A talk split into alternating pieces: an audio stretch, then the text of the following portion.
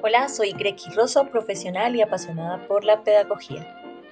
Bueno, hoy hablaré un poco sobre los cambios físicos a nivel educativo que se pueden efectuar a raíz de las dinámicas que vive el mundo hoy con la pandemia y todo lo que esto ha traído.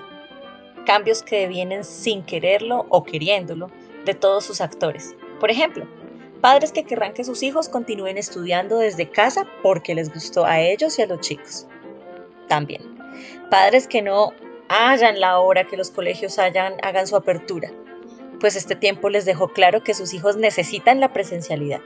Padres que se cuestionan los dos aspectos, tanto la supuesta virtualidad como la asistencia física, pero que realmente lo que están cuestionando es lo que sus hijos están aprendiendo y cómo lo están haciendo. Es decir, es una incertidumbre más propia en la que pudieron ver más de cerca el proceso y al no estar satisfechos buscan otras alternativas, como el colegio en casa, sin saber en qué se aventuran. Pero todo vale en la búsqueda de prueba y error. Y depende realmente de cada uno de nosotros. Como sea que se dan estas situaciones, son cambios que están jalando unos a otros.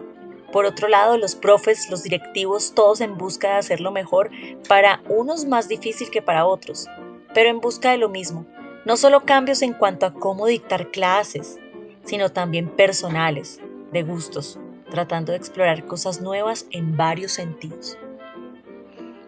Con estas reflexiones podemos darnos cuenta que realmente en este tiempo no ha habido educación virtual.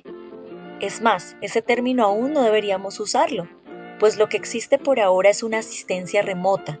El aula cambió de escenario, es ahora a distancia por medio de unas herramientas como Internet y los dispositivos que nos permiten asistir a un determinado encuentro para generar aprendizajes diversos.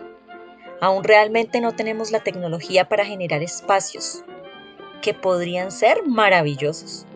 Algunos pinos se han dado con las lentes de realidad virtual, que en algunas instituciones los han podido adquirir, y ya eran usados por colegios para clases y experiencias, pero de allí no hemos pasado por diferentes causas, la primera de ellas es que muchos productos que harían realmente una educación revolucionaria a nivel tecnológico aún están en pruebas o no son asequibles por costos o conveniencias políticas y económicas a nivel mundial.